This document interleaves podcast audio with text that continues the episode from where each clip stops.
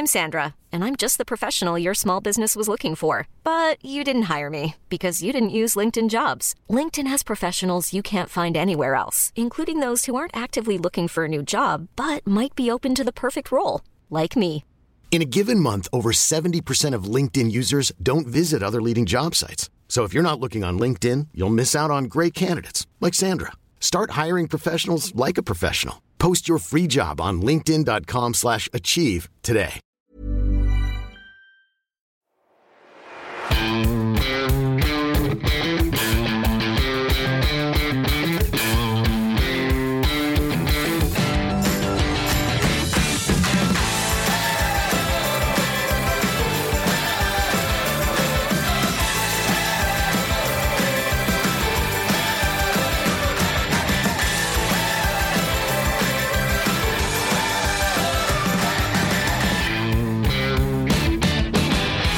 Moin Moin und herzlich willkommen zu einer neuen Folge des Finanzrocker Podcasts. Mein Name ist Dani Kort und ich bin frisch zurück vom Kapitalgipfel aus München. Es war eine super tolle Veranstaltung mit vielen spannenden Referenten und es hat eine ganze Menge Spaß gemacht und ich möchte an dieser Stelle nochmal allen Hörern danken, die mir ein Feedback vor Ort gegeben haben und sich äh, für die ganzen Podcast-Folgen bedankt haben.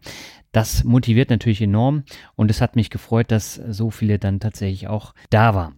Ja, in der heutigen Folge habe ich Dominik Riedel zu Gast und äh, Dominik ist der Geschäftsführer von äh, Just ETF und wir sprechen über ganz unterschiedliche ETF-Themen, unter anderem darüber, ob sich denn ein Dividenden-ETF überhaupt lohnt, ob sich Thesaurierer lohnen, wie es mit der Renditeberechnung bei den ETFs ist. Und wir sprechen natürlich noch über Just ETF, die Plattform an sich. Und da gibt es auch noch eine ganze Menge, was Dominik dazu zu erzählen hat. Ich denke, das ist ein bunter Strauß an Themen geworden und du wirst deinen Gefallen daran finden.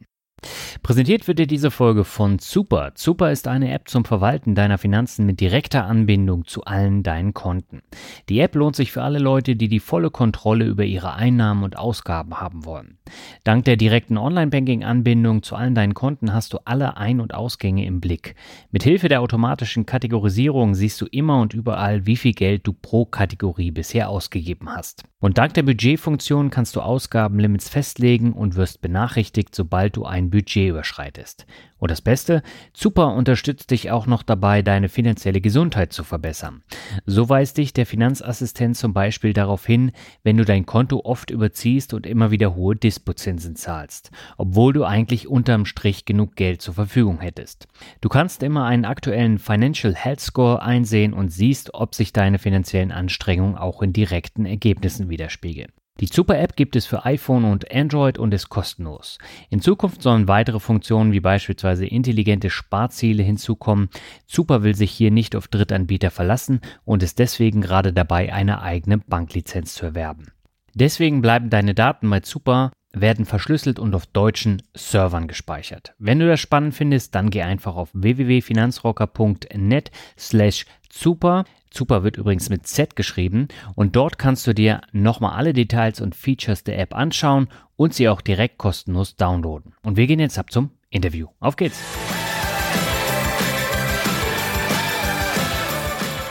Ja, herzlich willkommen zu einem neuen Interview und meine Leitung geht heute in meine alte Heimat Kirchen-Tellensfurt zu Dominik Redl, dem Gründer und Geschäftsführer von Just ETF.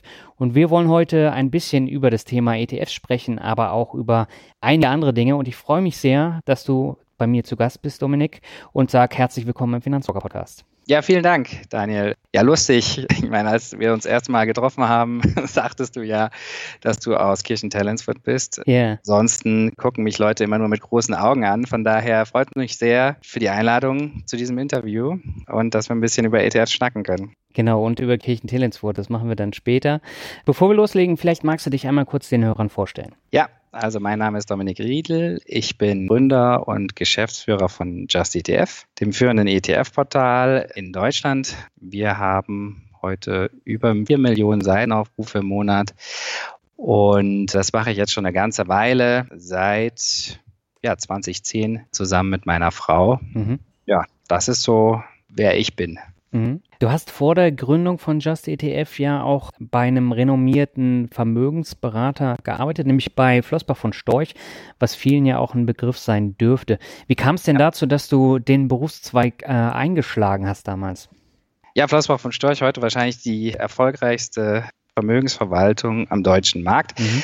Damals, als ich angefangen hatte nach dem Studium, war das noch ein junges Startup, möchte ich mal sagen. Da waren es 20 Mitarbeiter. Ich glaube, heute sind es weit über 100 mhm. in Köln. Ja, ich hatte das Glück, direkt nach dem Studium dort einzusteigen im Family Office. Mhm. Das Geschäft hatte sich damals unterteilt in Family Office, Vermögensverwaltung. Und äh, ich war im Family Office als Kundenbetreuer unterwegs und habe da ähm, sehr vermögende Privatkunden bei ihrer Geldanlage beraten. Mhm. Und da ging es im Wesentlichen um Vermögensstrukturierung und Vermögenscontrolling. Ja. Zum Beispiel haben wir da äh, Produkte ausgewählt für den Kunden. Also der Gedanke ist Family Office, vielleicht nicht jedem bekannt, mhm. ist so ein bisschen ja wie der Anwalt des Kunden in Vermögensfragen.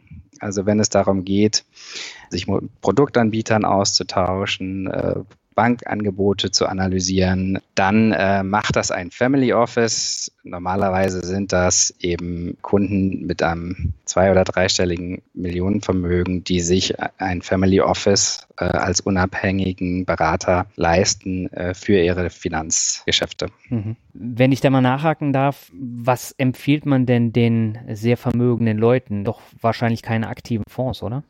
Ja, unter anderem waren damals auch aktive Fonds natürlich äh, ganz klar ein Thema. Mhm. Das Wichtigste, das wir damals propagiert hatten, war die Asset-Allokation. Also mhm. das Wichtigste ist eigentlich die Vermögensstrukturierung in erster Linie. Wie verteile ich mein Vermögen sinnvoll mhm. auf verschiedene Anlageklassen? Und dann erst im zweiten Schritt kommt man eigentlich zur Produktauswahl und überlegt sich, äh, was sind da die idealen Bausteine, Produkte, die man einsetzen kann, um in die verschiedenen Anlageklassen zu investieren. Hm. Jetzt würde mich ja mal interessieren, wenn die reicheren Leute da in so eine Beratung reingehen, haben die denn eigentlich mehr Fachwissen oder mehr Finanzwissen als jetzt der unbedarfte Anleger, der jetzt äh, ETF-Fragen über das Portal stellt?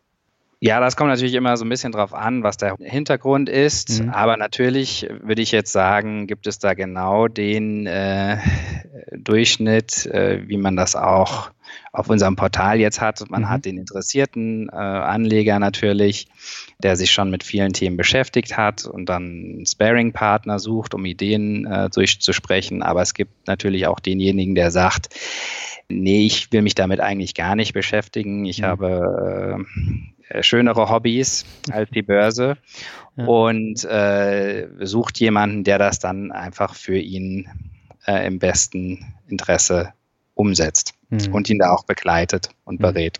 Ja, du hast, glaube ich, fünf Jahre bei Flossbach von Storch gearbeitet und hast dann ab äh, 2010, wie du gesagt hast, ähm, dann komplett die Richtung gewechselt und hast dich mit deiner Frau selbstständig gemacht und komplett auf das Thema passive Indexfonds ausgerichtet.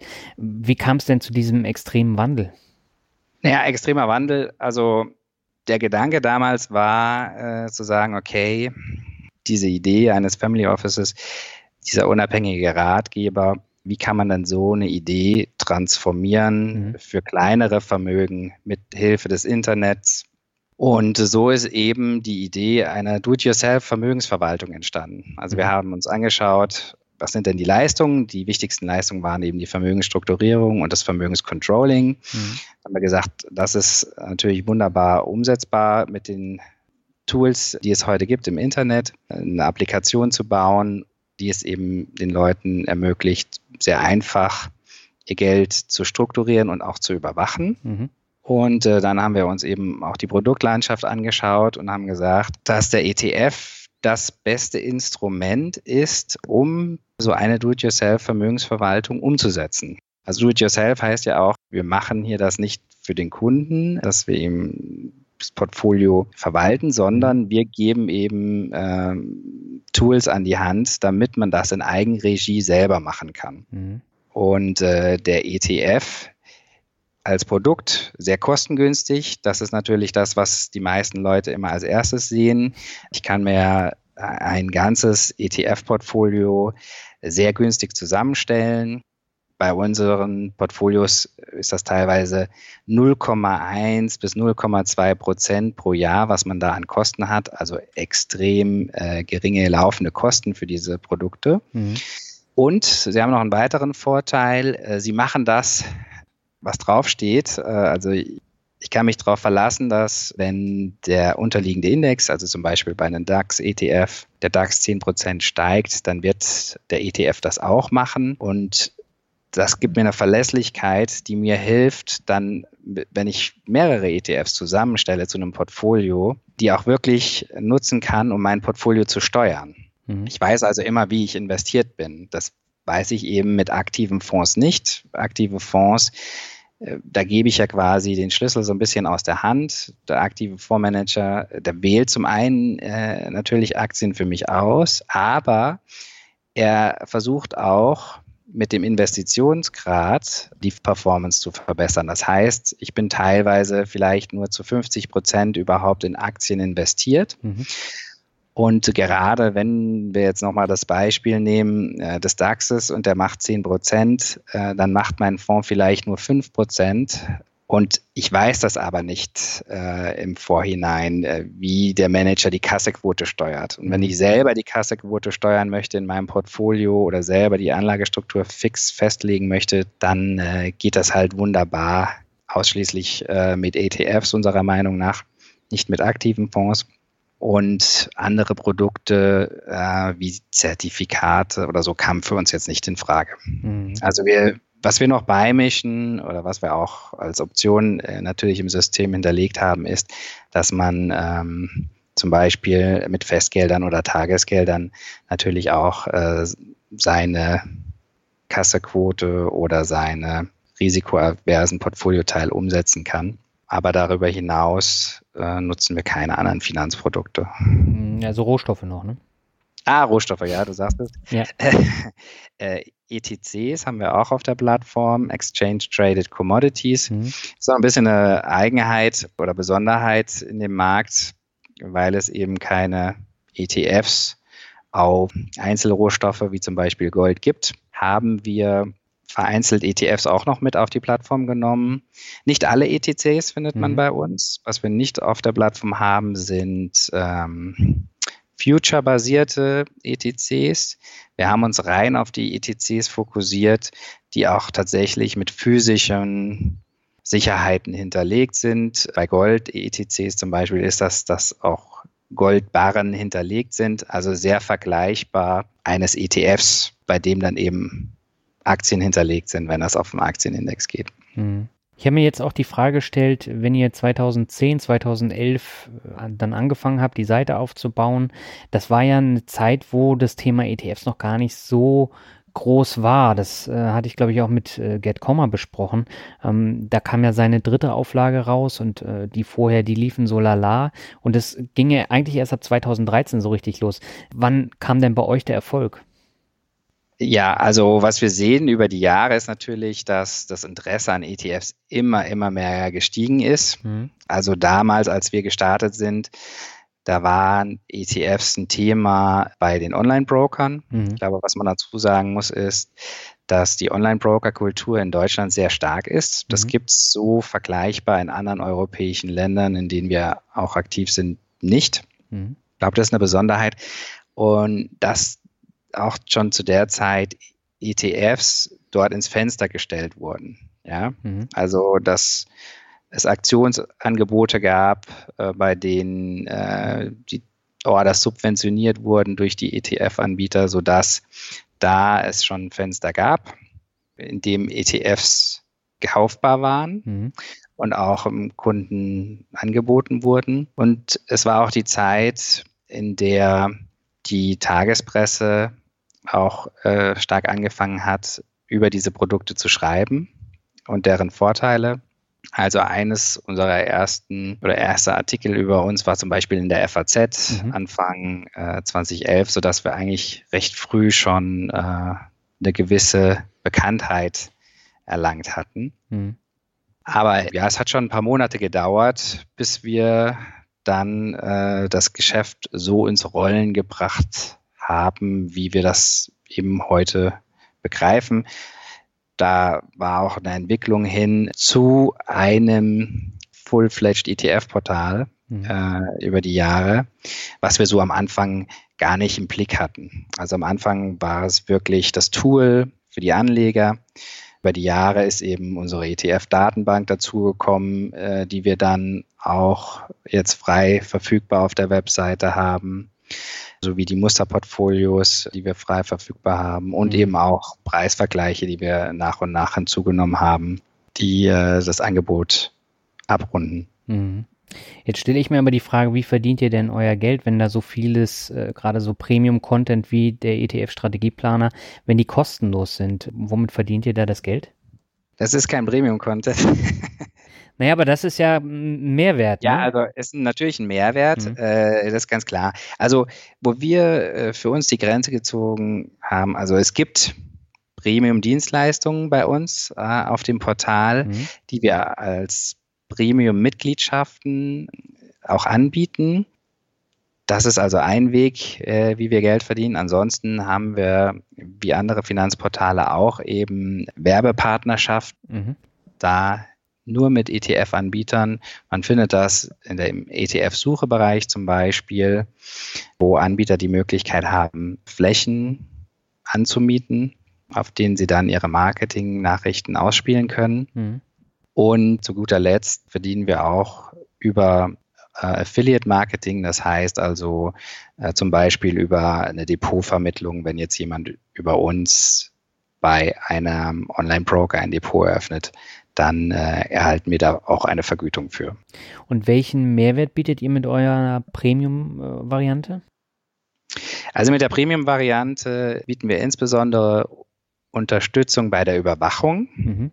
der Portfolios. Also man kann bei uns sein ETF-Portfolio in einer Art Schattenbuchhaltung führen. Mhm. Und wer dafür detaillierte Auswertungen bekommen möchte, der äh, braucht unsere Premium-Funktionen. Wir haben dort auch Überwachungsfunktionen fürs Portfolio. Also gerade wenn jemand sein Portfolio an Anlagegrenzen ausrichten möchte und darüber informiert werden möchte, wenn diese verletzt werden, dann kann er das mit unseren Premium-Funktionen machen. Wir haben auch äh, in dem Strategieplaner, den du gerade angesprochen hast, mhm. eine Option, dass man sich sein zusammengebautes Portfolio historisch simulieren lassen kann. Mhm. Also wie hätte sich das Portfolio denn entwickelt über die letzten fünf oder zehn Jahre? Mhm. Das ist alles möglich äh, mit unseren Premium-Funktionen. Also wir haben bewusst gesagt, wir möchten den Leuten so die Möglichkeit geben, ihr Portfolio kostenfrei zu bauen. Also dafür muss man sich kostenfrei registrieren. Man kann die Basisfunktionen alle kostenfrei nutzen. Also man kann zum Beispiel auch ein Sparplanportfolio einstellen und das verfolgen. Aber wenn es dann darüber hinausgeht zur Überwachung oder eben tiefergehende Analysen, dann ist das eben in unserem Premium-Paket zusammengefasst. Mhm. Also euer ETF-Strategieplaner hat mir ja auch schon sehr, sehr gute Dienste geleistet, weil ich den immer ganz gerne empfehle, wenn ich dann einen Vortrag zum Thema Grundlagen der Geldanlage dann halte, ähm, ja. weil die Leute ziemlich überfordert sind, wenn sie es erstmal vom Thema ETFs hören und wenn sie dann irgendwas zusammenstellen sollen, gibt es in meinen Augen eigentlich kein besseres Tool als euren äh, Strategieplaner, weil ich kann dann ja den Risikoteilgrad einstellen, also wie viel Anleihen, wie viel Aktien, ETFs, ja. ähm, dann das Thema Gold, aber der wesentliche Vorteil ist natürlich auch, ich kann äh, die ETFs nach Größe, Kosten und Alter angezeigt bekommen oder ausschüttende ETFs, physische ETFs oder Aktionsangebote. Und das ist natürlich schon ein enormer Mehrwert, zumal ihr ja dann auch äh, bestimmte ETFs dann vorschlagt mit der WKN. Ja, vielen Dank dafür. Ja, es ist in der Tat so. Also das ist halt auch unsere Erfahrung. Ich meine, wenn du einen Anfänger an unsere ETF-Suche setzt mhm. und der sieht da 1200 ETFs, ja. dann ist er natürlich erstmal erschlagen. Hm. Ja? Aber wenn man ehrlich ist, braucht man einen Großteil dieser ETFs für ein ganz normales passives Portfolio eben nicht. Ja. Und äh, es sind ja auch viele vergleichbare Produkte mehrfach vorhanden, also zum Beispiel DAX ETF, da gibt es ja nicht nur einen von, sondern da gibt es eine ganze Fülle von, von verschiedenen Anbietern. Das bläht natürlich optisch auch erstmal das Angebot auf für den Kunden. Mhm. Aber es ist natürlich auch das Tolle bei den ETFs, dass ich wirklich hier mal Äpfel mit Äpfeln vergleichen kann. Ja. Und mir dann wirklich an objektiven Kennzahlen äh, auch mein Produkt raussuchen kann. Ich finde auch, dass dieser Strategieplaner eben die Möglichkeit gibt, die meisten Leute, die haben ja vorher schon über Passiv investieren gelesen, zum Beispiel äh, von Gerd Kommer das Buch oder jetzt mhm. bei dir im Blog oder äh, in irgendeinem Podcast, dann haben die natürlich die Idee, okay, ich will ein ETF-Portfolio aufbauen, mhm. aber so ein interaktiver Leitfaden, der einem dann auch hilft und der einem auch hilft mit dem aktuellen Produktangebot und in, mit den Besonderheiten von den Online-Brokern, das war so ein bisschen das fehlende Glied und deswegen haben wir genau diesen Strategieplaner gebaut, um das den Leuten leichter zu machen, mit Standardvorlagen, äh, sage ich jetzt mal, im Aktienbereich und im Anleihenbereich, sich da eine einfache Struktur zusammenzubauen. Es geht ja los, also mit einem Portfolio, das einfach nur aus zwei ETFs besteht. Mhm. Das kann ja da rauskommen oder aus einem bis hoch zu zehn ETFs. Das sind dann kompliziertere Strategien für größere Vermögen. Kann man da munter spielen. Und auch nicht nur für die Einmalanlage, sondern auch für Sparplanstrategien. Da haben wir alles eingebaut, was es so an Angeboten gibt von den verschiedenen Online-Brokern im Sparplanbereich. Das wissen viele sicherlich nicht, aber nicht jeder ETF ist bei jeder Bank sparplanfähig, mhm. sondern das ist wirklich von der Bank abhängig, welche Sparpläne sie auflegt. Mhm. Und da ist es natürlich sehr hilfreich, auch zu sehen, wo kann ich denn meine Strategie tatsächlich umsetzen, bei welcher Bank. Kann das meine Bank oder muss ich die Bank wechseln, um eine gewisse Kombination aus ETF-Sparplänen umzusetzen. Hm. Ich bin jetzt gerade auf einem ETF-Profil. Ihr habt ja ganz, ganz viele ETF-Profile, wo ich mich ja. dann als User dann eben auch ähm, so ein bisschen darüber informieren kann. Ich bin jetzt beim Vanguard äh, FTSE All World. Das ist ja auch ja. ein äh, sehr beliebter jetzt in, in diesem Jahr. Und äh, da habt ihr dann beispielsweise unten Sparplanangebote für den Vanguard FTSE All World. Und dann sehe ich jetzt hier Consorsbank, Comdirect, DKB. Ich sehe sofort die Gebühr pro Sparrate dann ja. die Depotgebühr und ähm, das heißt, ich kann jetzt darüber dann gleich äh, zum Broker gehen und das darüber dann äh, abschließen. Ja, genau. Mhm. Genau. Also wir rechnen für die verschiedensten Sparraten von 25 Euro bis 50, 500 Euro mhm. äh, auch die Gebühren aus, absolut und relativ, damit man da eine sehr gute Vergleichbarkeit hat. Gott sei Dank ist es ja so, dass bei allen Online-Brokern keine Depotgebühr anfällt. Mhm wenn man ETF-Sparpläne bespart. Das ist ja eine super schöne Sache. Und dazu kommt noch, dass es bei vielen äh, Brokern auch Aktionsangebote gibt. Was meine ich damit? Das ist Aktionsangebote, da übernimmt der ETF-Anbieter quasi die Kaufgebühren für den Anleger, sodass der Anleger keine Gebühren hat im Zusammenhang mit seinem äh, ETF-Sparplan mhm. auf Broker-Ebene, außer eben den laufenden Gebühren, die der Fonds selber mit sich bringt, aber die sind ja bei ETFs extrem gering. Und damit da sich jeder in diesem Dschungel zurechtfindet, haben wir das hier alles reingepackt in diese Sparplanvergleiche. Mhm. Und das ja für jeden ETF. Warum habt ihr euch damals die Mühe gemacht, wirklich jeden in Deutschland verfügbaren ETF so aufzuschlüsseln nach Übersicht, Chart, Renditen, Ausschüttungen und alles, was dazugehört? Also wir haben früher natürlich auch viel äh, die klassischen Portale verwendet, mhm. um Produkte miteinander zu vergleichen. Und also wir haben einfach gesagt, das, was wir da gefunden haben, das ist nicht, wie sagt man so schön, user-friendly. Ja, stimmt. Ja. Ja, also das ist einfach nur zugekleistert mit äh, Werbebannern und ich muss echt lange scrollen, bis ich mal zu den Informationen komme. Und es ist auch extrem schwierig, dann mal Produkte miteinander zu vergleichen, mhm. weil äh, sie oft in Fondswährung dargestellt werden und ich dann das Problem habe, dass der eine in US-Dollar seine Renditen anzeigt und der andere in Euro. Mhm das Problem wollten wir lösen. Und deswegen haben wir uns entschlossen, das ETF-Profil so zu machen, äh, wie wir es eben jetzt aufgebaut haben. Die wichtigsten Fakten einfach gehighlightet für den Anleger. Also was interessiert mich als erstes? Wie ist die Anlagestrategie? Mhm. Das nicht irgendwie klausuliert, äh, wie man das auf vielen Factsheets oder auch Anbieterwebseiten findet, sondern einfach kurz und knapp in zwei Sätzen, äh, was macht dieser ETF. Mhm. Dann aber auch die ganzen offiziellen Dokumente direkt äh, verlinkt, dass man die nicht lange suchen muss. Und dann äh, eben ganz wichtig, was für Risiken sind verbunden mit dem Produkt, angefangen bei der Fondsgröße. Dann haben wir aber auch ja, die typischen Sachen wie Replikationsmethode mit reingenommen ähm, natürlich die Fondswährung, ist die gesichert oder nicht? Ist das also ein Produkt auf Long-Only, also steigende Märkte, oder mhm. ist das ein Produkt auf fallende Märkte? Wie ist die Volatilität des Produktes?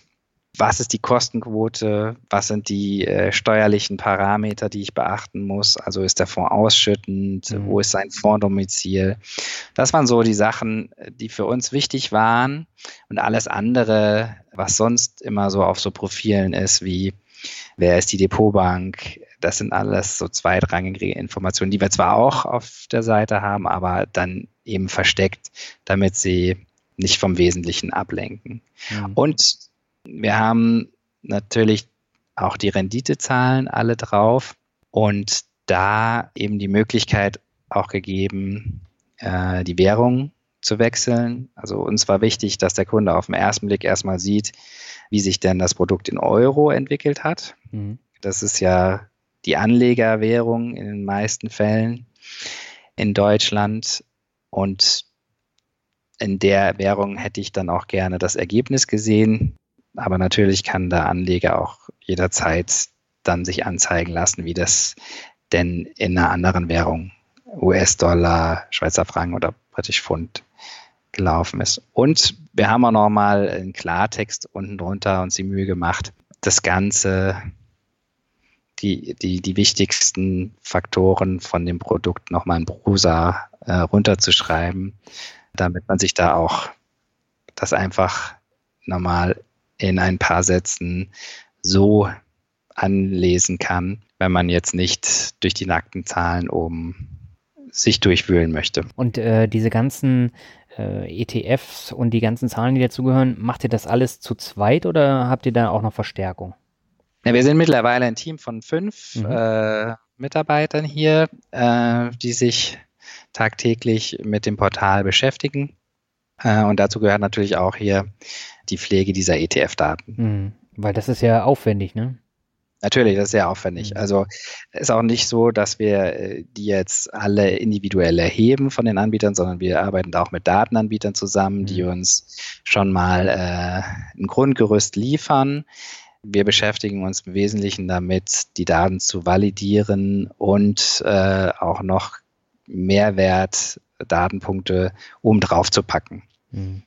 Ja, also wir rechnen alle unsere Renditen selbst, auch die Ausschüttungsrenditen und Ausschüttungen, die wir darstellen. Äh, das ist was, das wir alles selber rechnen. Und auch die Klassifizierung der Fonds nehmen wir selber mhm. vor, weil da haben wir nichts Sinnvolles am Markt gefunden. Mhm. Ihr habt auch parallel noch einen Blog, das heißt, ihr schreibt dann auch Artikel zu unterschiedlichen Aspekten von Geldanlage, von ETFs. Und äh, da hast du immer ganz interessante Themenschwerpunkte, die da abgedeckt werden. Ähm, vielleicht können wir da nochmal äh, ein bisschen reingehen. Ja, sehr gerne. Mir sind da einige Artikel aufgefallen, die ich auch immer wieder als Frage bekomme. Unter anderem ja. die, worauf ich denn achten muss, wenn ich die Rendite meiner ETFs berechnen möchte. Ja, das ist einer meiner Lieblingsartikel. Okay. ja, weil wir dazu auch immer wieder Fragen mhm. bekommen. Ja, ich also, auch. Ja, es ist doch gar nicht so einfach. Also man denkt immer, ja gut, ich habe einen Endwert, ich habe einen Anfangswert und wenn ich die ins Verhältnis setze, dann ist das meine Rendite. Mhm. So, aber gerade wenn man sich jetzt umschaut auf den verschiedenen Finanzportalen, die es da draußen gibt, ähm, oder auch auf den Anbieter-Factsheets, äh, jeder stellt es äh, wieder ein bisschen anders dar. Dann stimmt der, also ganz einfache Sache, zum Beispiel, ähm, wenn ich zwei ETFs miteinander vergleiche, sprechen die denn vom gleichen Zeitraum? Mhm. Ne? Also da so einfach fängt es schon an, dass man übersieht, dass der eine über ein Jahr spricht, äh, vom 31.03. ausgehend und der andere vom 28.02. Also so gibt es schon alleine äh, Unterschiede bei der Rendite. Mhm. Dann, was ich vorhin erwähnt hatte mit der Währung. Was genau für eine Währung wird mir denn gerade angezeigt? Ist das Euro? Ist das US-Dollar? Haben beide Fonds die gleiche Währung? Mit welchem Währungskurs wurden die denn umgerechnet? Also bei uns zum Beispiel auf der Seite rechnen wir alle Währungspaare um mit dem offiziellen EZB-Fixing, mhm. das einmal am Tag stattfindet. Das nutzen wir, um das zu machen. Dann ähm, gibt es auch noch unterschiedliche Kursqualitäten. Ist zum Beispiel der Kurs der offizielle NAV, der festgestellt wurde von der Fondsgesellschaft an dem Tag? Mhm. Oder ist das ein Börsenschlusskurs? Da können also mehrere Stunden dazwischen liegen. Börsen haben auch unterschiedliche äh, Schlusszeiten. Ich meine, bei der Börse Stuttgart kann man sogar bis 22 Uhr handeln. Mhm. Frankfurt ist es äh, 17.30 Uhr. Also na, ist natürlich klar, dass da ein ganz anderer Schlusskurs zustande kommt. Das muss man natürlich mit beachten. Wir machen das so bei uns auf dem Portal, dass wir soweit verfügbar äh, die offiziellen NAVs, also die Kurse der Fondsgesellschaft nutzen, die einmal am Tag festgestellt werden. Mhm. Das sind die Historien, die wir bei uns auf der Seite verwenden. Nun ist es nur so, die brauchen in der Regel ein, zwei Tage, bis sie dann verfügbar sind. Bis zu diesem Zeitpunkt verwenden wir äh, die Börsenkurse. Mhm. Dann äh, auch noch ganz wichtig, wie wird denn mit Ausschüttungen umgegangen? Also es macht natürlich einen ganz großen Unterschied, insbesondere umso länger meine Betrachtungsperiode ist, äh, ob Ausschüttungen mit berücksichtigt wurden oder ob sie nicht berücksichtigt wurden. Also ob ich nur die Kursveränderungen angezeigt bekomme oder ob jemand die Ausschüttung berücksichtigt. Da gibt es auch wieder zwei unterschiedliche Berücksichtigungsmethoden. Die einen addieren das einfach mit drauf, die akkumulieren einfach die Ausschüttung und packen die äh, auf den Endkurs drauf. Mhm. Die richtige Methode äh, wäre, die Ausschüttung zu reinvestieren. Mhm. Am Zeitpunkt, an dem sie äh, ja, vom Kurs abgezogen werden, am sogenannten Ex-Tag. Äh, das ist natürlich ein bisschen aufwendiger deswegen macht das nicht jeder. Aber es ist der einzig saubere Weg, wenn ich jetzt ein ausschüttendes Produkt mit einem thesaurierenden Produkt vergleichen möchte. Nur so bekomme ich überhaupt eine Vergleichbarkeit hin. Mhm. Also das ist auch noch eine Sache, die ganz wichtig ist, ähm, wenn man ETFs miteinander vergleicht. Schon mal kurz überlegen, habe ich noch irgendwas vergessen? das war ja schon eine ganz schöne Menge. Ja, also wir haben das, du hast ja auch schon gesagt, in einem Artikel alles zusammengefasst und ich meine, das ist auch die Basis, auf der wir eben unsere Vergleichsfunktionen aufgebaut haben, weil uns das eben gefehlt hat bei anderen äh, Portalen. So kann man eben bei uns mit zwei, drei Klicks äh, sagen, äh, zeig mir die DAX-ETFs an, die es am Markt gibt mhm. und zeig mir die Einjahresrendite von den Produkten per gestern oder per Monatsende. Also kann man sich beides anzeigen lassen. Und äh, dann hat man das auf einen Blick und kann die Produkte vergleichen. Mhm. Oder für den SP 500, wo ich Fonds habe in US-Dollar und Euro, wiederum zwei, drei Klicks, dann habe ich eben die Einjahresrendite für alle Produkte und kann mir da ein Urteil bilden. Mhm. Das Thema Thesaurierer spielt auch, gerade auch nach der Investmentsteuerreform, eine große Rolle. Vorher waren die ja immer zu bevorzugen. Jetzt gibt es Anbieter, die haben von thesaurierend auf ausschüttend umgestellt. Würdest du denn sagen, dass jetzt trotz des verlorenen äh, Steuerstundungseffekts jetzt durch diese Investmentsteuerreform es lohnenswert ist, nach wie vor noch in Thesaurierer zu investieren? Es kommt drauf an, mhm. wie man so schön sagt. Äh, also, ich meine, was ist die Idee dahinter? Die Steuerstundung macht für mich natürlich nur Sinn, wenn ich davon ausgehe, dass irgendwann in ferner Zukunft mal ein Tag kommt, an dem ich eine geringere Steuer Steuerbelastung habe mhm. und dann eben meine Position verkaufe. So, das ist natürlich sehr individuell bei jedem Anleger. Ich denke natürlich, ein anderer Vorteil von Tesorieren ist natürlich diese Komfort, dass ich mir nicht selber äh, die Mühe machen muss, ähm, die Ausschüttungen wieder zu reinvestieren, mhm. äh, die vielleicht bei, wo bei der Reinvestition vielleicht auch nochmal Kosten anfallen, äh, sondern das macht der Anbieter für mich. Das ist so ein Komfort, äh, der immer noch gilt.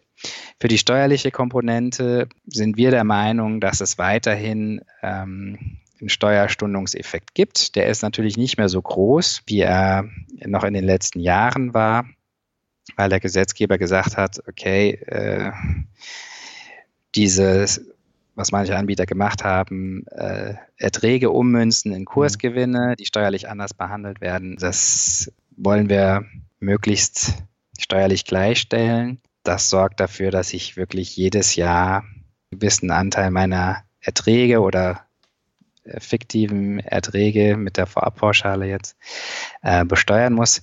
Nichtsdestotrotz ist dieser Betrag in der Regel geringer als die vergleichbaren Ausschüttungsrenditen.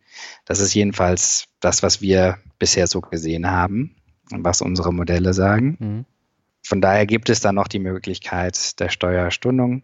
Jetzt schauen wir uns mal an, was für Situationen haben wir denn noch auf der Anlegerseite, wo es sich noch lohnen würde, eben nicht in die Steuerlast in die Zukunft zu verschieben, ist natürlich für, für alle die, die heute noch einen Steuerpauschbetrag haben, mhm. die 801 Euro, die jeder Anleger pro Jahr zur Verfügung hat, um steuerfrei Kapitalerträge zu vereinnahmen.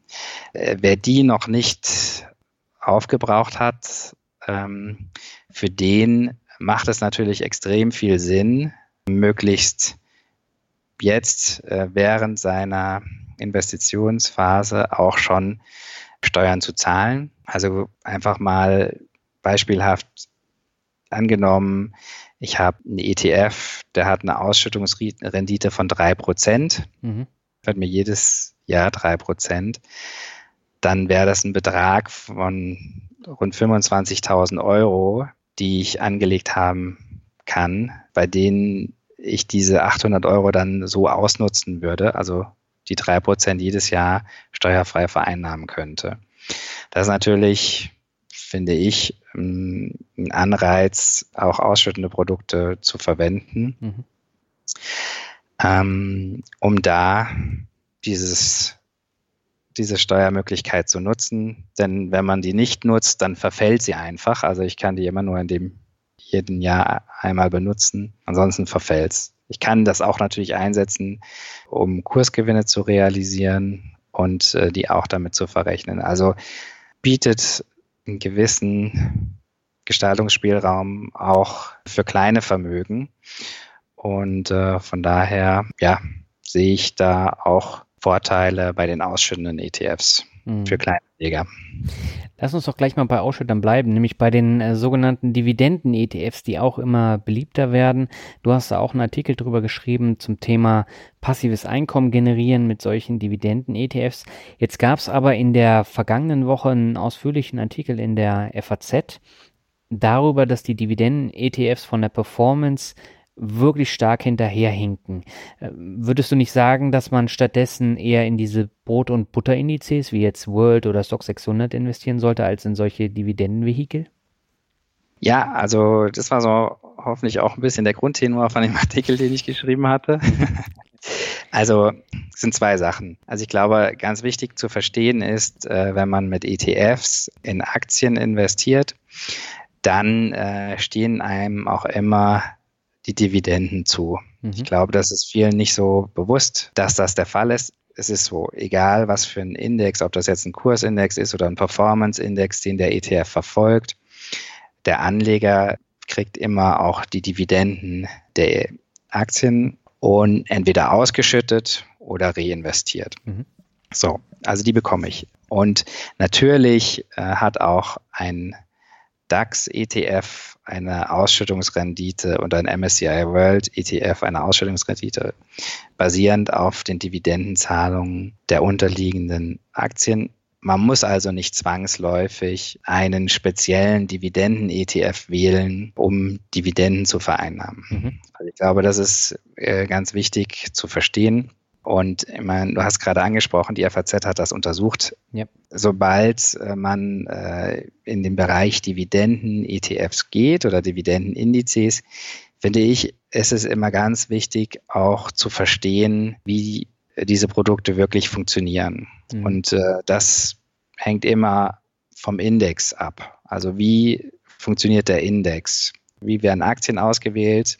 Die in den Index reinkommen, wie werden diese Aktien gewichtet und wie oft und wann werden diese Gewichte auch wieder rebalanced. Und da gibt es ganz, ganz unterschiedliche Ansätze bei den Dividenden-ETFs. Manche Dividenden-ETFs setzen auf historische Renditen, die schauen eben nach ihrer Methodologie, ähm, hat, der die, hat, der, hat die Aktie über die letzten zehn Jahre zum Beispiel immer regelmäßig äh, eine Dividende ausgeschüttet, war die immer steigend. Mhm. Das kann zum Beispiel ein Kriterium sein. Andere gehen auf die erwartete Dividendenrendite. Also da hat das dann was mit vorausschauenden Modellen zu tun, was natürlich ganz anders zu ganz anderen Ergebnissen führt, wie jetzt das eben beschriebene Modell. Von daher äh, sage ich immer, wer sich mit Dividenden-ETFs näher auseinandersetzen möchte, gehört für mich auch schon so in die Richtung von Smart Beta-ETFs. Mhm. Der sollte sich wirklich intensiv mit dieser Funktionsweise auseinandersetzen und natürlich auch Vergangenheitsperformance vergleichen zu den Standardindizes. Mhm. Also oft hat man ja dann einen vergleichbaren Benchmark-Index bei einem globalen Dividenden-ETF ist es zum Beispiel für mich immer der MSCI World, den man da heranziehen sollte, äh, wenn man die Produkte miteinander vergleicht. Ja, das ist eigentlich das, wo ich immer zu rate, wenn die Leute auf Dividenden-ETFs kommen und dazu Fragen stellen. Hm.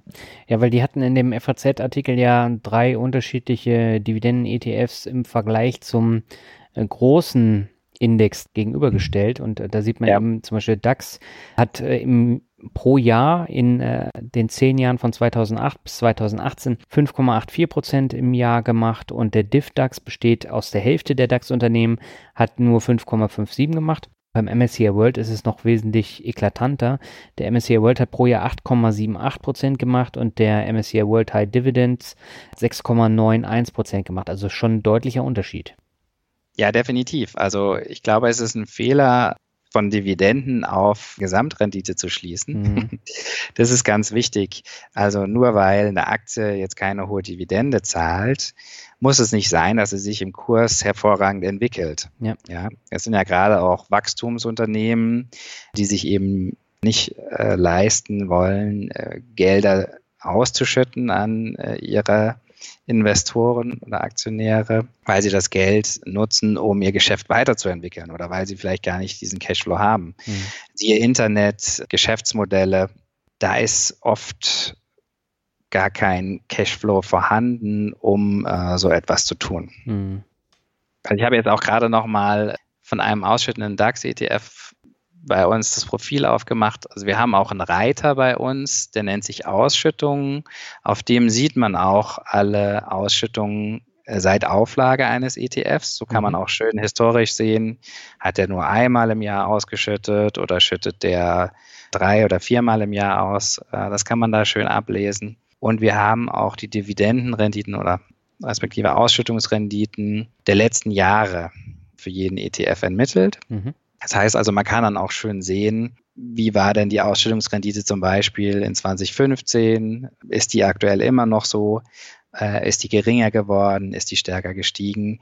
Also das ist auch sehr hilfreich, um so ein bisschen ein Gefühl dafür zu bekommen, ob das denn auch wirklich eine beständige Ausschüttungsrendite ist. Also das haben wir auch schon gesehen. Ich meine, das ist ja immer auch im Verhältnis zum aktuellen Kurs zu sehen. Mhm. Also kann es sein, dass ich vielleicht aufgrund des gestiegenen Kursniveaus heute eine deutlich geringere Dividendenrendite habe als noch vor fünf oder zehn Jahren. Und äh, das ist halt auch wichtig mit zu berücksichtigen. Mhm. Ich bin jetzt nach wie vor noch auf der Vanguard FTSE All Seite und ihr habt bei der Ausschüttungsrendite, habt ihr ja die Premium-Funktion drin, äh, die ich ja auch äh, jetzt nutze. Und da ja. kann ich jetzt den Ausschüttungsanteil an der Rendite ganz klar sehen als Premium-Mitglied. Und äh, da sehe ich jetzt zum Beispiel, der FTSE hat jetzt im vergangenen Jahr insgesamt 3,78 Prozent gemacht. Ähm, Kursgewinne liegt bei 1,84 Prozent und Ausschüttungsrendite liegt bei 1,94 Prozent. Und da hat man dann natürlich auch einen sehr, sehr guten Überblick. Ja, genau, definitiv. Also ich mache mir das auch gerade mal auf, wenn du dir das gerade anguckst. ja, genau. Das ist auch ein wunderbares Beispiel, wo man halt sehen kann, aktuell liegt die Ausschüttungsrendite bei 1,9 Prozent. Mhm. Wie ist das gerechnet? Das gerechnet, wir nehmen die Ausschüttung der letzten zwölf Monate und stellen das im Verhältnis zum aktuellen Kurs. Ja. Bei den historischen Renditen ist das immer zum Jahresanfangskurs im Verhältnis gesetzt. Also das ist so ein kleiner Unterschied in der Methodik. Genau. Und die Grafik, die du jetzt beschrieben hast, zeigt ja sehr anschaulich, was ist wirklich aus dem Kurs rausgekommen, was ist über Dividenden gekommen. Mhm. Und da sieht man ja schon auch einen deutlichen Unterschied, was die Ausstellungsrendite da tatsächlich äh, nur ausmacht. In dem Fall ist es, macht es nicht viel aus, mhm. weil der Kurs sich so extrem gut entwickelt hat. Aber das ist jetzt zum Beispiel, wie du schon gesagt hast, auch eine Premium-Funktion, ähm, das sind Informationen, die es so sonst am Markt nicht gibt. Das ist recht unique, dass das nur bei uns gibt. Und aus diesem Grunde ist das auch eine weitergehende Analysefunktion, die wir im Premium-Paket untergebracht haben. Okay. Ich habe noch eine Frage zum Thema Smart Beta. Das hast du ja eben auch mal in den Ring geworfen. Und äh, Gerd Kommer betont in seiner neuen Auflage von äh, Souverän investieren die Wichtigkeit von den Faktor-ETFs im Vergleich zur Rendite von den normalen äh, ETFs, also MSCI World beispielsweise. Und die Faktor-ETFs legen da nochmal ein gewisses Rendite-Plus drauf. Merkst du denn bei dir auf der Seite auch, dass das Interesse an diesen Faktor-ETFs stark steigt? Also das kann ich jetzt aus unseren Nutzungszahlen nicht ableiten. Mhm. Also bei uns liegt das Interesse immer noch sehr stark auf den klassischen marktkapitalisierungsgewichteten ETFs, wobei man aber auch sagen muss, also wir schauen uns natürlich auch die Fundflows an, ja. wo denn Anlegergelder heute hinfließen. Da sieht man natürlich schon, dass in den letzten Jahren auch mehr und mehr Gelder in Smart Beta ETFs fließt. Mhm. Von daher denke ich, ist das definitiv Trend, den wir auch noch die nächsten Jahre sehen werden. Ich denke, Smart Beta ETFs, wenn man da ein bisschen ausholt, sind so ein bisschen die fortgeführte Industrialisierung des Asset Managements, der mhm. aktiven Managerwelt. Ja. Was wird da gemacht? Da wird einfach der Mehrwert, den ein aktiver Manager bieten kann, zerstückelt in seine einzelnen Bestandteile, die dann wiederum in Indizes gegossen werden, vereinfacht gesagt, und äh, jetzt als Stangenware in Form von ETFs am Markt angeboten werden. Mhm. Ich glaube, mit den Produkten werden zukünftig äh, die aktiven Manager noch mehr konkurrieren als mit den klassischen ETFs, weil äh, es bei den Faktor-ETFs natürlich auch um Marktmeinung geht, ja. die ich haben muss, wenn ich in solche Produkte investiere. Smart Beta ETFs oder Faktor ETFs gilt eigentlich das Gleiche, was ich zu den Dividenden ETFs auch schon gesagt habe. Meiner Meinung nach ist es sehr wichtig, dass man versteht, wie der Index funktioniert mhm. in erster Linie, damit man auch sieht, also vielleicht um das auch noch weiterzuführen, Sie basieren meistens auf irgendeinem Standardindex wie MSCI World. MSCI World, da habe ich jetzt 1600 Unternehmen drin.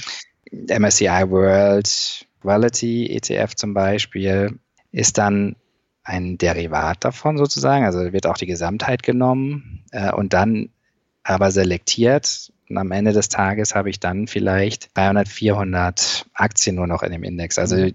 die, die Streuung ist deutlich geringer in der Regel bei Smart Beta ETFs. Damit einhergehen kann natürlich sein, dass aus der Methodik resultiert, dass ich in irgendeiner Branche oder irgendeinem Sektor ein gewisses Klumpenrisiko habe.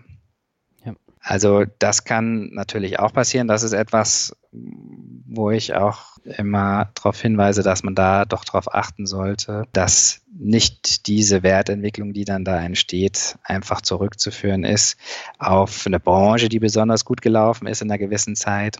Und natürlich sind Smart Beta ETFs Produkte, die äh, noch recht jung am Markt sind. Also gibt es erst ein paar Jahre. Und äh, ich glaube einfach nicht daran, dass diese Produkte langfristig immer besser sind als der Gesamtmarkt. Also wie setzt sich denn der Gesamtmarkt? Ist ja letztendlich alle Strategien äh, aggregiert. Das heißt also, eine Strategie wird sicherlich immer besser laufen wie der Markt, aber es gibt natürlich dann auch immer äh, eine andere Strategie, mhm. die zwangsläufig schlechter performen muss als der Markt, sodass es sicherlich dann phasenabhängig ist, wie sich so eine Strategie schlägt. Also von daher auch zu verstehen, wie eine gewisse Strategie sich verhält in einem bestimmten Marktumfeld, ist, glaube ich, auch nochmal wichtig, wenn man hier sagt, ich möchte abweichen vom Gesamtmarkt über einen marktkapitalisierten Index hin zu so einem Strategieindex. Mhm. Jetzt würde mich natürlich noch interessieren, wie legst du denn selber an? Reinen ETFs oder hast du auch ein paar Einzelaktien am Start? Nee, ich bin äh, rein in ETFs. Also mhm. ich habe ein paar ETF-Sparpläne auf die klassischen gängigen Indizes. Mhm. Einzelaktien äh, hatte ich früher mal im Depot, habe ich mittlerweile nicht mehr im Depot, weil ich ganz einfach nicht die Zeit habe, mich um die Einzeltitel zu kümmern. Mhm.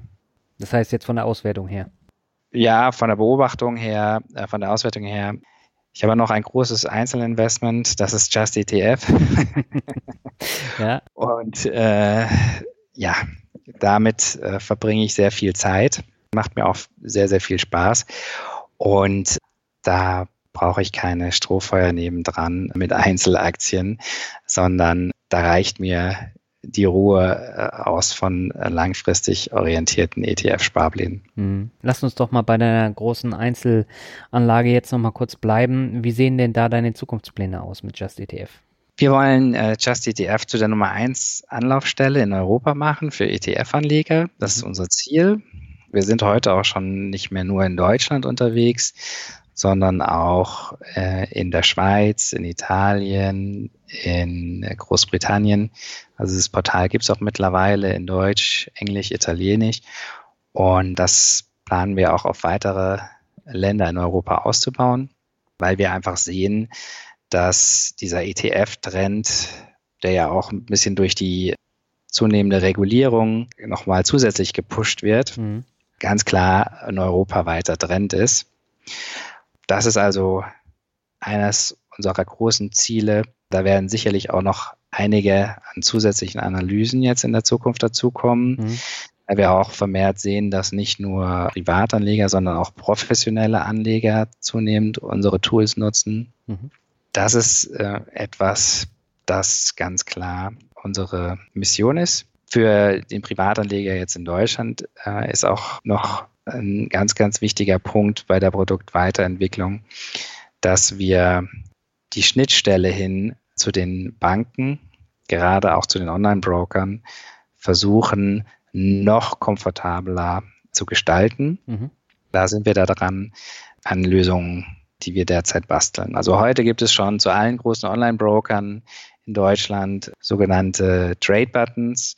Also wenn man sich jetzt bei uns ein Portfolio erstellt, dann kann man mit einem Klick quasi eine Order exportieren in die Ordermaske von seinem Online-Broker. Mhm. Das erspart schon mal äh, das Suchen des Wertpapiers bei der Direktbank, wenn man etwas ordern möchte. Wir sind dabei, also das noch stärker auszubauen, dass es auch Daten aus dem Online-Broker-Angebot auch zurück ins Just system kommt, sodass die Kunden äh, dann auch immer aktuell ihr Portfolio bei uns sehen. Sehr schön. Das sind ja große Ziele, die ihr da habt. Aber die Plattform, die wächst ja beständig und ich denke mal, auch dieses Interview wird jetzt dafür sorgen, dass einige Leute dann mal einen Blick drauf werfen und dann auch mal die ETF-Suche da anwerfen oder den äh, Strategieteil dann auch mal ausprobieren. Ja, es würde mich sehr freuen. Genau, dann lass uns jetzt mal zum Abschluss zum Word Shuffle kommen. Das heißt, ich nenne dir ein paar Begriffe und du sagst einfach, was dir dazu einfällt. Und beginnen möchte ich mit dem Einstieg vom Interview, nämlich mit Kirchen Tellenswort.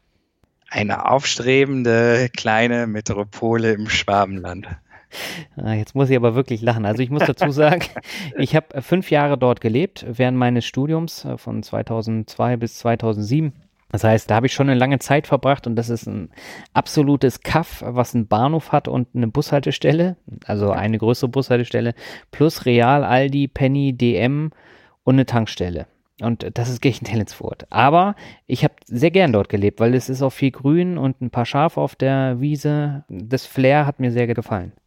Ja, also man muss auch dazu sagen, also äh, Reutlingen und Tübingen ist nur ein Steinwurf entfernt mhm. und äh, Stuttgart würde ich auch sagen. Und ich bin äh, in London schneller als in Frankfurt äh, Kirchentellensfurt, dank der guten Anbindung an den, an den Flughafen. Ja, also für alle, für alle, die noch im Finanzbereich äh, Karriere machen äh, möchten, wir suchen natürlich auch noch äh, Mitarbeiter und da ist unsere Devise immer, Karfurt statt Frankfurt. Also Karfurt ist die liebevolle Abkürzung, weil Kirchentalents wird doch dann viele ins Straucheln bringen. Ja, aber wie kommt man denn dahin als kleines äh, Startup-Unternehmen? Wolltet ihr da unbedingt hin?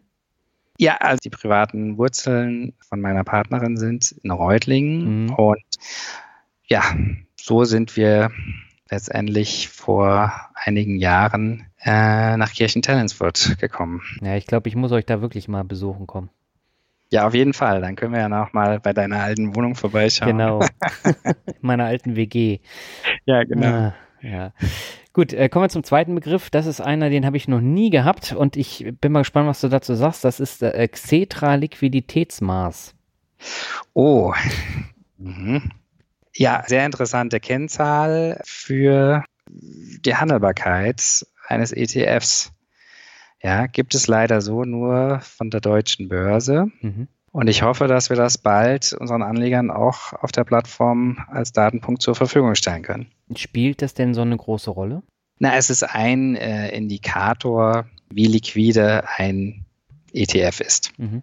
Also äh, man kann sich natürlich auch den Spread immer anschauen. Äh, Spread ist halt ein sehr bewegliches äh, Ziel. Ja, also ein Spread ist ja auch abhängig von der Marktlage. Mhm. Der kann morgens deutlich größer sein als am Nachmittag. Also da gibt es auch zeitliche Differenzen. Und äh, mir jetzt irgendwie einen Durchschnitt zu bilden als Normalanleger ist doch recht äh, schwerfällig. Aber über dieses Maß kann ich mir doch recht schnell ein Bild machen davon, äh, welcher ETF auf den DAX jetzt ein bisschen liquider vielleicht ist. Oder aber auch einfach zu sehen, welche ETFs auf vielleicht auch exotische Indizes überhaupt nicht liquide sind. Ja, mhm. äh, wo ich doch einen sehr, sehr großen Spread in Kauf nehmen muss. Das kann auch was sein, zum Beispiel, dass mich bei einem Smart Beta ETF auch nochmal nachdenken lässt, wenn man das dann vergleicht mit einem gängigen Benchmark-ETF auf den MSCI World oder den DAX. Mhm. Okay, dann kommen wir zum nächsten, das ist Reisen. Reisen. Ja, würde ich gerne mal wieder machen. das klappt zeitlich nicht, oder? Ja, natürlich. Zeitlich ist das immer ein bisschen schwierig. Die Firma reist immer mit. So ist das nun mal, äh, wenn man selbst und ständig unterwegs ist. Ja. Ja, aber ich fahre nächste Woche in Urlaub. Von daher äh, ist es nicht in allzu, allzu weiter Ferne die nächste Reise. Das heißt, ihr fliegt dann irgendwo hin oder wird es in Deutschland Urlaub? Ja, äh, es geht nach Frankreich. Okay, das ist aber auch schön. Ja. Okay, kommen wir zum nächsten, das Netzwerken. Extrem wertvoll, wenn man sich auch auf Expertenwissen äh, verlassen möchte oder davon profitieren möchte und äh, nicht nur die gängigen Webnews und Tageszeitungen liest. Mhm. Ja, wir haben uns ja auch in Hamburg kennengelernt. Da hast du ja neben mir gesessen beim Finanzbarcamp und äh, da habe ich dich auf deine schicke Tasche angesprochen ja. äh, mit Kirchentellensfurt und du bist auch der dritte vom Finanzbarcamp, den ich jetzt im Podcast habe. Von daher, das Thema Netzwerken äh, finde ich ist unheimlich wichtig, äh, gerade auch, weil man sich dann äh, sehr gut austauschen kann. Und wir haben uns ja auf der Invest in Stuttgart auch schon wieder gesehen. Ja, genau, genau. Also da war ja die Blogger-Szene sehr, sehr groß vertreten. Ja. Also äh, finde ich auch eine tolle Sache. Ich meine, das war die Börse Stuttgart, die das auch mit unterstützt, genau. tatkräftig. Also finde ich ganz toll, dass sie das machen. Und also mittlerweile, wenn man sich auch so anschaut, was für einen Einfluss ähm, du und auch andere Blogger erlangt habt in der Finanzbildung und das auch noch ja quasi nebenbei macht. Mhm. Ne? Also äh, du hast ja auch noch einen normalen Beruf ja. Und das machst du in der Freizeit, ist das beachtlich, äh, was da an, an Wissenstransfer stattfindet. Und ähm, ja, auch teilweise, wie die Themen aufbereitet werden und auch wie tiefgreifend äh, danach gehakt wird, das findet man so in der Tagespresse gar nicht, finde ich. Also, wo die großen Tageszeitungen immer wieder anfangen mit, äh, was ist ein ETF, finde ich es halt schön und erfrischend äh, zu sehen, dass da Leute aus dem Nähkästchen plaudern und auch wirklich dann mal in tiefergehende Fragestellungen gehen. Ja, aber bei der Tagespresse hast du ja tatsächlich das Problem, da erreichen dir immer eine andere Zielgruppe, die das noch nicht gehört hat. Und bei uns ist es ja schon ein bisschen spezifischer. Also die meisten Leute können ja mit ETFs und äh, sowas auch was anfangen. Meinst du wirklich, das ist so? Also Vermute ich glaube, es, ja. Die, die Leserschaft von den großen Tageszeitungen, dass sie doch recht konstant ist. Und äh, ich glaube, wenn jemand sich dann dort angefixt hat für ein Thema, dass er dann eben weitere Quellen sucht. Und wenn man heute nach dem Thema ETF äh, sucht, meine, die Leute suchen ja auch, junge Leute suchen ja ganz mhm. anders wie wir. Ja. Die fragen auf Facebook ihre Freunde, die gucken auf YouTube sich lieber ein Video an oder hören eben einen Podcast beim Sport. Da ist einfach äh, diese Authentizität, sag mal Authentizität. Ja, genau, danke. Von Bloggern etwas, das die Leute anspricht, auch mit ihrer eigenen Sprache wieder abgeholt werden, was viel, viel stärker wirkt als jetzt die Artikel, die ich eben in der Tageszeitung sehe. Ja, das stimmt. Aber wenn man das mal so sieht, es gab ja vor kurzem diesen Kommentar bei Spiegel Online zum Thema äh, ARD-Börse und äh, das, äh, der, da wurde das ja heftig kritisiert und man sollte das doch abschaffen, weil das ja nur Minderheitenfernseher ist für die reiche Elite, die dann äh, immer auf, auf der Golfterrasse den Kram guckt und sonst wird es ja keinen interessieren. Ähm, da kann man auch mal sehen, was so große Medien dann anrichten mit, mit so einem schwachsinnigen Kommentar. Ah, die Börse vor acht. Ja, ja, genau. Ja, Börse vor acht. Ja, mein Vorschlag wäre, äh, dort auch mal ETFs vorzustellen. Ja. also würde ich mich auch hiermit äh, bewerben. Ja, oder Spaß beiseite. Einfach mehr wirklich Finanzbildung dort äh, zu praktizieren, als jetzt nur den nächsten heißen Aktientipp oder ja. die, die heiße Entwicklung bei irgendeiner Aktie kurz vorzustellen. Also ich glaube, ja, das war, wurde auch sehr kontrovers diskutiert. Mhm. Und ich finde, Finanzbildung hat einen festen Platz verdient. Und Börse vor acht ist sicherlich ein sehr, sehr guter Zeitpunkt, um äh, so etwas zu transportieren. Aber vielleicht kann man mal drüber nachdenken, Börse etwas weiter zu fassen. Das stimmt. Kommen wir zum nächsten Begriff. Den Begriff nenne ich jedes Mal. Das ist Rockmusik. Oh, da fällt mir nur der Finanzrocker ein. Was hörst du denn für Musik? Ach, äh, ich höre so die klassischen Charts. Ich bin ein äh, SWR3-Hörer. Ah, okay. Oh, jetzt habe ich mich geoutet. Damit weiß ich sogar was anzufangen. okay.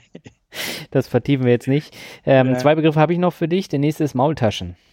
Maultaschen, immer gerne. Hoffentlich äh, gibt es die gleich. Ich gehe gleich essen in einem echt schwäbischen Restaurant und äh, liebe ich über alles.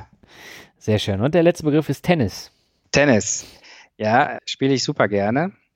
Immer wieder dienstags. Ich spiele auch ja, im, in der Medenrunde. Mhm. Und ich hoffe, dass wir dieses Jahr mal wieder aufsteigen werden. Na, da drücke ich die Daumen und sage herzlichen Dank für das interessante Interview, Dominik. Ja, vielen Dank. Vielen Dank, Daniel, für das Interview. Ja, das war das Interview mit Dominik. Also es gab diesmal noch eine ganze Reihe an unterschiedlichen ETF-Themen, die ich in den vergangenen Folgen nicht so wirklich abgedeckt habe.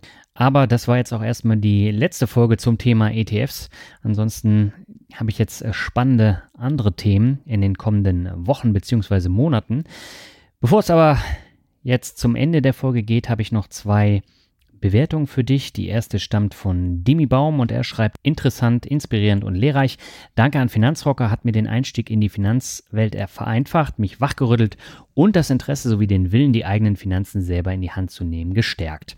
In der Folge habe ich mich von meinen intransparenten privaten Rennversicherungen aufgeschwatzt von Verkäufern getrennt und schlafe wieder nachts ruhiger. Die Interviewgäste und das Thema Humankapital sind auch erste Klasse. Obwohl ich die Mixtapes am Anfang nicht so dufte fand, schätze ich jetzt ihren Mehrwert umso mehr. Es ist auch einfach spannend, die Entwicklung vom Finanzrocker zu verfolgen. Top. Ja, Dimi Baum, ich danke dir herzlich für die Bewertung.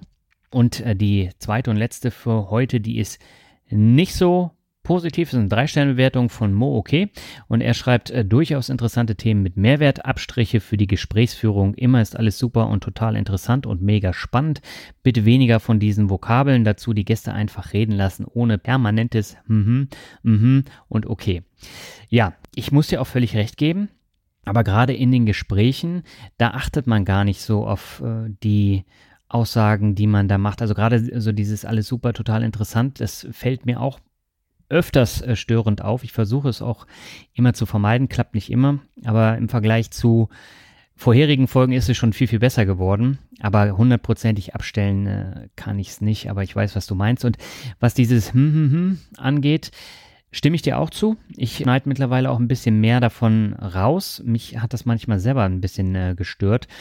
Und äh, ich denke, da ist definitiv Verbesserungspotenzial noch vorhanden. Aber was ich dazu sagen muss, ich hatte auch mal eine Folge, wo dann das Feedback kam, dass ich überhaupt nicht im Interview drin war, weil ich zu wenig hm, hm, hm und hm, hm gesagt habe. Und das ist dann die Kehrseite. Der eine mag es, der andere nicht.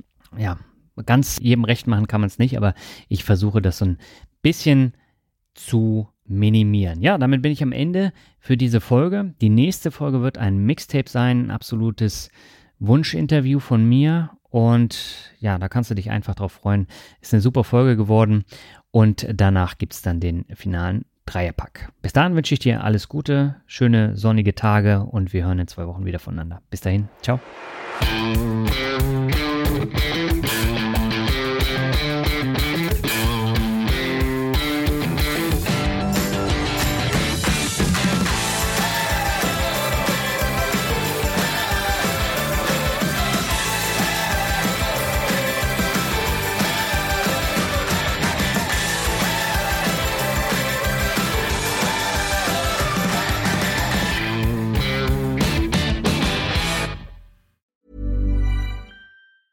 Hey, it's Danny Pellegrino from Everything Iconic. Ready to upgrade your style game without blowing your budget? Check out Quince. They've got all the good stuff shirts and polos, activewear, and fine leather goods, all at 50 to 80% less than other high end brands. And the best part? They're all about safe, ethical, and responsible manufacturing.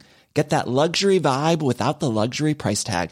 Hit up quince.com slash upgrade for free shipping and 365 day returns on your next order. That's quince.com slash upgrade.